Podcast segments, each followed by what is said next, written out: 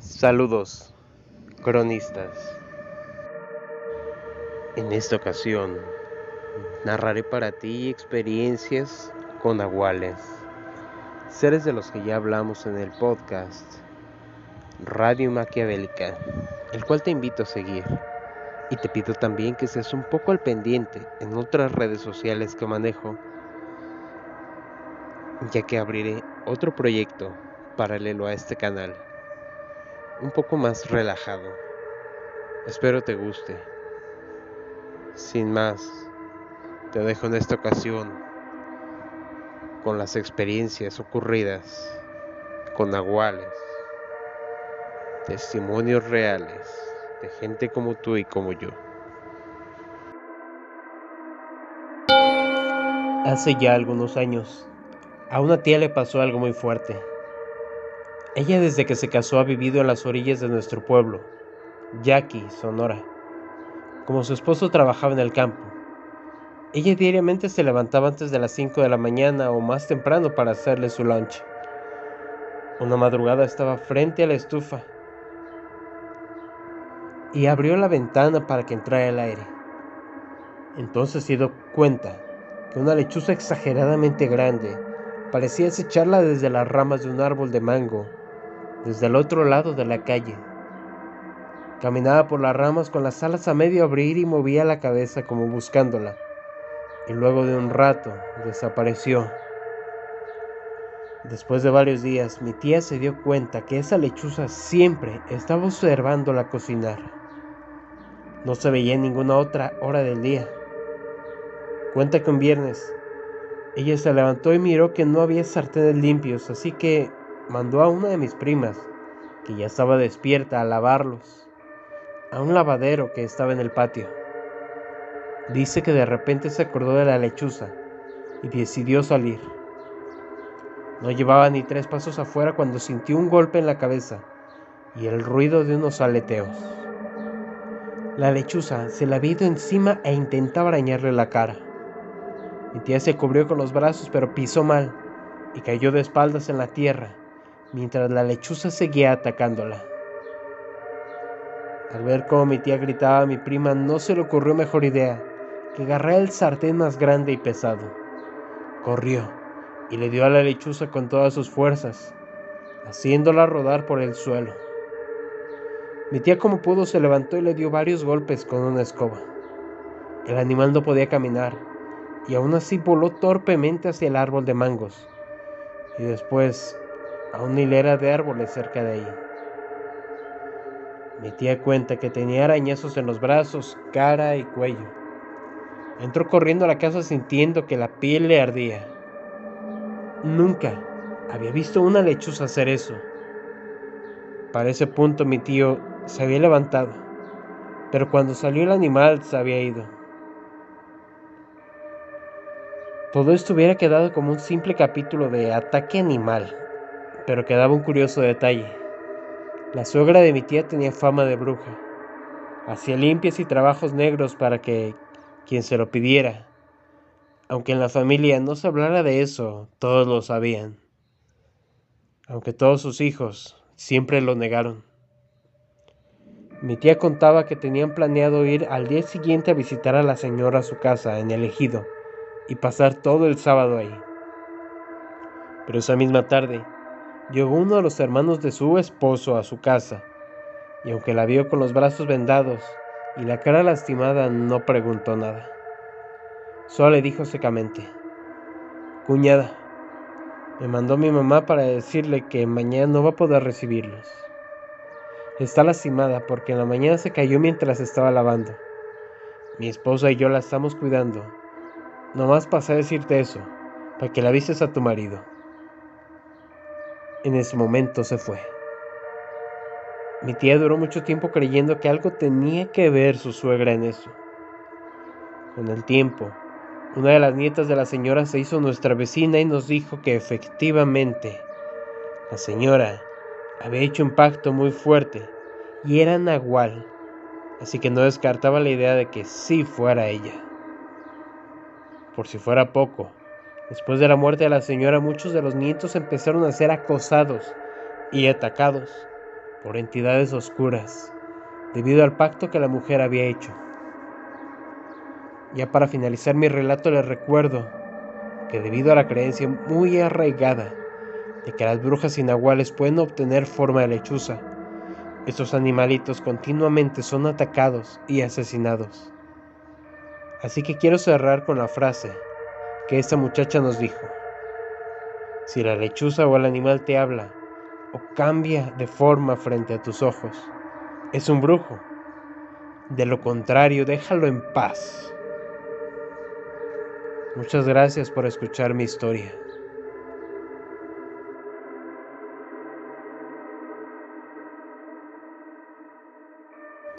Hace algunos años, en un viaje que hice, el camión se me quedó en medio de la nada.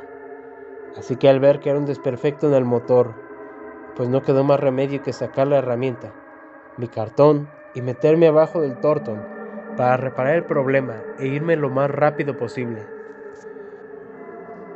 En lo que estaba arreglando el camión, vi que un caballo se acercó. Escuché una voz de un hombre que me dijo, ¿Qué tal amigo? Buenas tardes, ¿le ocurre algo? No pasa nada. Es que solo me quedé aquí a la mitad del camino y pues ya solo espero terminar pronto y me retiro. Muchas gracias, mi amigo. Total, se fue el sujeto aquel. A los 30 minutos regresa de nuevo para esto. Yo seguía debajo del Torton y lo mismo. Disculpe amigo, ¿de verdad no necesita nada? No, de verdad muchas gracias, le agradezco. Si necesita algo, écheme un grito amigo. Sí, muchas gracias. A los minutos, volvió aquel sujeto que habré de decirles que no me asomé para nada para saber de quién se trataba. Solo escuché la voz, vi las patas de un caballo y hasta ahí. Bueno, pues me vuelve a decir. Va a decir que cómo lo estoy molestando, pero de verdad no necesito una mano. No, muchas gracias, de hecho ya terminé. Solo recojo la herramienta y me voy. Le agradezco por el favor, pero ya voy de salida. Muy bien, amigo, y se fue el caballo. O al menos eso pensé. Me subí al camión después de recoger todo y me quedé un rato tonteando, cuando de repente noto que un caballo negro se me para frente al camión. Yo pensé que aquel animal bien se pudo haber escapado de algún rancho cercano, así que no le tomé la mayor importancia, de no ser porque el animal Volteé hacia el camión específico hacia mí, a lo que me quedé viendo, igual, y un escalofrío recorrió la espalda, pues noté que aquel caballo tenía la jeta completamente distinta a la de un caballo normal, sino que su cara se le notaban las facciones como si fuera de una persona. Para ese momento, yo tenía un miedo que me quedé paralizado con tanta impresión y más aún cuando el animal me ve y me sonríe y se pierde en el monte no sin antes decirme que le vaya bien amigo. Prendí el camión y me fui lo más rápido que pude. Y esta es una de tantas cosas que me han pasado en la carretera.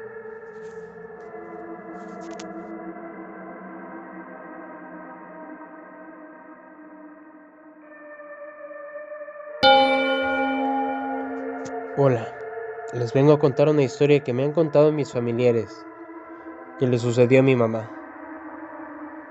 Cuentan que hace unos años, donde vivimos, no había nada más que árboles, milpas y así. Y la tienda más cercana estaba como a 20, 30 minutos de la casa. Mi abuelita mandó a mi mamá y a mi tía a la tienda, ya casi anocheciendo, pero mi tía no quiso ir, y mi mamá tuvo que ir sola. Cabe mencionar que un, que un Cabe mencionar que un vecino fue testigo de esto. Mi mamá al caminar y viendo más oscuro, Se topó con un perro negro lindísimo y ella lo quiso acariciar. Mientras más se acercaba, más hermoso se veía. Pero casi al llegar con el perro, vio que sus ojos empezaron a brillar de color rojo, y cuando quiso correr se desmayó, y ya no supo nada. La versión del vecino es que cuando mi mamá se estaba acercando le gritó que se quitara, pero mi mamá no la escuchaba, y empezó a correr así, pues el animal era un nahual. Le empezó a pegar con un garrote y a decirle groserías, hasta que dejó a mi mamá pero por poco se la llevaba. Mi madre dice que no recuerda nada más que al salir corriendo y que se desmayó.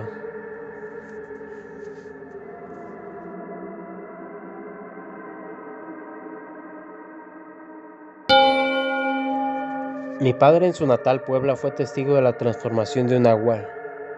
En una casa desaparecían gallinas, puerquitos, conejos, etc y los dueños se pusieron a vigilar su corral esperando sorprender al ladrón. Y así pasaron los días. Lo único que les extrañaba era la presencia de un borrito. Y seguían desapareciendo los animales. Una noche, vieron que el burrito iba dirigiendo prácticamente a las gallinas, pollos, puerquitos. Y se dieron cuenta que ese burrito era el ladrón y lo venadearon en una milpa. Al acercarse se dieron cuenta que era un nahual. No acabó de transformarse en hombre y quedó medio cuerpo humano y medio cuerpo de asno. Los vecinos de la comunidad cercana fueron por su cuerpo y le lloraban mucho, dado que ese nahual era su proveedor de alimentos, porque ellos eran muy pobres.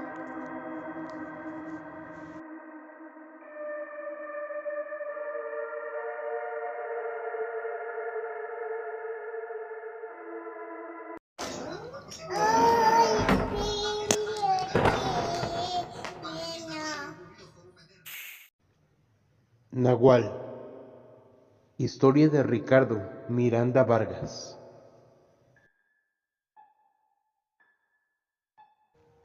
Voy a contar esta historia sin omitir detalles y de acuerdo a lo que me dictan los recuerdos. A pesar de los años transcurridos, tengo la percepción de que todo ocurrió ayer, a pesar de situarse estos hechos en la década de los ochentas. Soy originario de un pequeño rancho cerca de Guadalajara, México. Ahí vivíamos plácidamente con mi madre y mi padre. Éramos cuatro hermanos de los cuales fui el único varón. Tengo que ser sincero con ustedes sobre mis preferencias sexuales. Es importante mencionarlo porque mi condición me hizo tomar distancia de los afectos de mi padre, que siempre se negó a aceptar mi condición. Por aquellos años y formando parte de una comunidad tradicional era difícil entender mis diferencias y me hizo ser víctima del abuso de mis compañeros. En la pequeña escuela rural donde realicé mis estudios de primaria. Especialmente, un chico que se distinguía por su machismo exacerbado y liderazgo en el grupo de niños de los grados más avanzados. Su nombre era Luis. Su principal diversión era hacer bromas sobre mis modales y mi forma de hablar. Me apodaba el marica y era secundado por los demás chicos del rancho. Al terminar la primaria me fui para la capital a seguir mis estudios de secundaria. Una tía soltera, hermana de mi padre, me dio asilo en su casa. De ese modo, mi padre y yo dejamos de tener comunicación.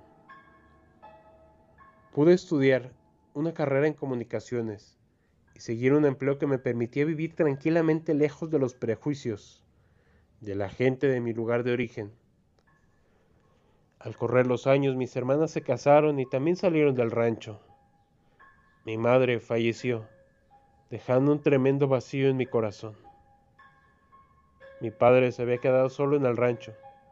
Ahí cuidaba su ganado, pues se dedicaba a la crianza de distintas especies para consumo humano. Una tarde, estando en mi oficina, mi hermana Carmen me llamó por teléfono angustiada. Mi padre había tenido un infarto y se encontraba delicado al cuidado de ella y su familia. Me pidió que fuera a verlo, pero yo aún tenía heridas sentimentales por el rechazo del hombre que fue mi progenitor y me negué a visitarlo. Carmen me suplicó encarecidamente que fuera al rancho y me hiciera cargo de la granja. Yo conocía muy bien las labores y atenciones que necesitaban los animales. Además estaba Matías, el viejo peón de mi padre y fiel compañero en su vida lejos de la metrópoli. Después de pensarlo algunos días, solicité un permiso en mi trabajo y me dirigí a mi pueblo natal. El rancho estaba a varios kilómetros de la población en un lugar apartado. Era un terreno de varias hectáreas, donde había pasto para las vacas y toros. Contaba con un bordo de agua que se surtía de la lluvia y de un arroyo que pasaba por la propiedad. La casa era pintoresca, estaba idéntica cuando salí de ella. Rodeada de portales por los cuatro costados, tenía unos recios ventanales de madera a través de los cuales se podía ver los cuatro puntos cardinales de la propiedad. Tenía su troje, donde mi padre almacenaba forraje de los animales.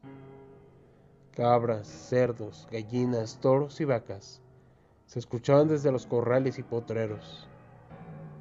Al llegar, mi prioridad era buscar al viejo Matías para ponerme al día con las necesidades de la granja. Me dirigí a buscarlo a su casa que estaba en el otro lado del bordo. Había que atravesar un solar lleno de guisaches, mezquites y nopales para llegar a ese lugar. Casi había olvidado la apariencia del viejo. Su piel tostada y curtida por el sol hacía contraste con su profunda mirada clara de ojos verde intenso y extraño. Sus manos grandes, llenas de callos, y su cabello blanco siempre relamido por un viejo sombrero de paja. Lo saludé con afecto, mientras él me escrutaba con su mirada, y asentía con la cabeza diciendo todo, Sí, señor, como manda el patrón.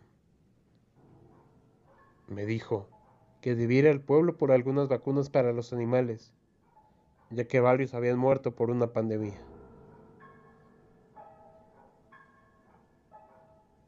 me dijo que ir al pueblo por algunas medicinas y vacunas para los animales, ya que varios habían muerto por una epidemia.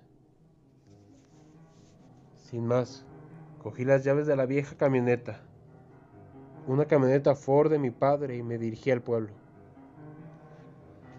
Al llegar a la plaza de la población, pude notar que todos me miraban con extrañeza. Estaba la antigua tienda de Don Meño, donde algunos lugareños bebían cerveza en el exterior. De pronto escuché, miren quién está de vuelta. El marica del pueblo volvió tal vez en busca de macho. Esa voz me era del todo conocida. Era Luis que se había quedado a vivir en ese lugar y que se había vuelto un maleante de poca monta, seguido por un par de rufianes de su misma calaña. Pude ver su apariencia de vago con la cara tatuada con una lágrima negra debajo del ojo. Ignoré la afrenta, pues mi objetivo en ese lugar era claro y temporal. No necesitaba problemas ni confrontaciones. Nos vemos pronto, marica. Escuché mientras me alejaba del lugar. Después del incidente volví al rancho y traté de concentrarme en el problema que debía atender y evitar más muertes en el ganado. Matías me ayudó en silencio con las vacunas y terminamos una jornada extenuante de trabajo. Por la noche, después de comer algo, me disponía a dormir y de pronto escuché que algo inquietaba a los animales. Las gallinas batían sus alas y cacareaban asustadas. Un perro no paraba de ladrar desde el lugar donde estaba encerrado y se podía escuchar a los toros bramar en el potrero. Me asomé por los ventanales buscando el motivo del alboroto. Solo se veía una leve bruma que cubría el rancho casi al ras del suelo. Y enseguida pude escuchar el aullido espeluznante y poderoso que hacía eco por toda la campiña. Luego llegó otro más fuerte, motivando que corriera a buscar el rifle calibre 22 que mi padre guardaba y que siempre estaba cargado. Llevado por la adrenalina salí por la puerta principal con el corazón latiendo apresuradamente en mi pecho y los ojos muy abiertos tratando de acostumbrarme a la oscuridad. De improviso, escuché en el corral de los puercos el sonido de una reja metálica cerrándose violentamente. Sin pensarlo, corrí a ese lugar solo para encontrar un espectáculo dantesco. Había en la entrada un charco de sangre que corría en un hilillo proveniente del interior del corral. Luego, un cerdo degollado a unos metros, otro en las mismas condiciones más allá y otro más al fondo. Mi mente estaba cegada por la ira al ver a esa barbarie. Salí del lugar para buscar al culpable de la infamia sin encontrar nada. A la mañana siguiente le conté a Matías lo sucedido él solo agachaba la cabeza sin pronunciar palabra y acto seguido me pidió permiso para retirarse. Aturdido por la contrariedad, pensé en mandar todo al carajo y le llamé a mi hermana Carmen desde mi celular. No tomé precauciones con mi argumento al relatar lo sucedido esa noche infernal, por lo que ignoraba que Carmen me escuchaba en el altavoz desde el aposento donde se encontraba mi padre. Escuché que mi padre gritaba enfurecido al escuchar mi relato y decía, ¡Ese hijo de la chingada! Luego, después de serenarse con las súplicas de mi hermana, para que se calmara su pena de otro infarto, le di indicaciones para que me las comunicara. Pensé que el viejo estaba molesto conmigo y un orgullo que me hacía sentir herido en mi dignidad me hizo tomar la situación de un modo más personal y me dispuse a escuchar a Carmen. Luego, caminé por el rancho, busqué un mecate, me dirigí al corral de los chivos y até al macho más grande. Caminé unos cientos de metros hasta un viejo pirul y allí amarré al macho cabrío. Luego volví a casa. Había cumplido las indicaciones de mi padre al pie de la letra. Por la noche, armado con el rifle, me aposté en el portal agudizando mis sentidos para percibir cualquier cosa que se moviera en la oscuridad. Era preciso no delatar mi presencia y me cubrí con una manta. Luego llegó la neblina al entrar la madrugada con el frío del rocío. Después escuché los balidos de un chivo a lo largo que se notaban. Después Escuché los balidos del chivo a lo largo y lejos, que denotaban una gran inquietud del animal. Corrí con todo el esfuerzo que mis piernas podían hasta llegar al pirul. Solo encontré un charco de sangre en el lugar donde estaba la cabra. Y luego escuché un huizache que se sacudía en la oscuridad, donde pude percibir unos ojos verdes brillando en un instante que me pareció eterno, pues el espacio se llenaba con el eco del sonido de una fiera que resoplaba y rugía levemente, en señal de advertencia. Temblando, levanté el rifle, apuntando al lugar donde estaban los ojos que desaparecieron lentamente entre la maleza. Regresé asustado a la casa y me encerré con la inquietud de seguir y de sentir que el cazador se había convertido en presa. Escuché a lo lejos el aullido de la noche anterior. Esta vez escuchaba diferente. Era como si una fiera muy poderosa estuviera decretando que aquel era su territorio, como si a través de ese estrepitoso y agudo sonido estuviera retando a todos los elementos. Luego, una ventisca levantó remolinos de viento que removían tierra y hierba a su paso, con una carcajada de un tono grave que parecía provenir del centro del tornado. Así pasó la noche.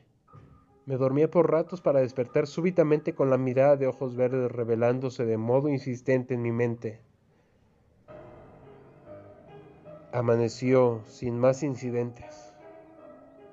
Me parecía que todo aquello habría sido una febril pesadilla.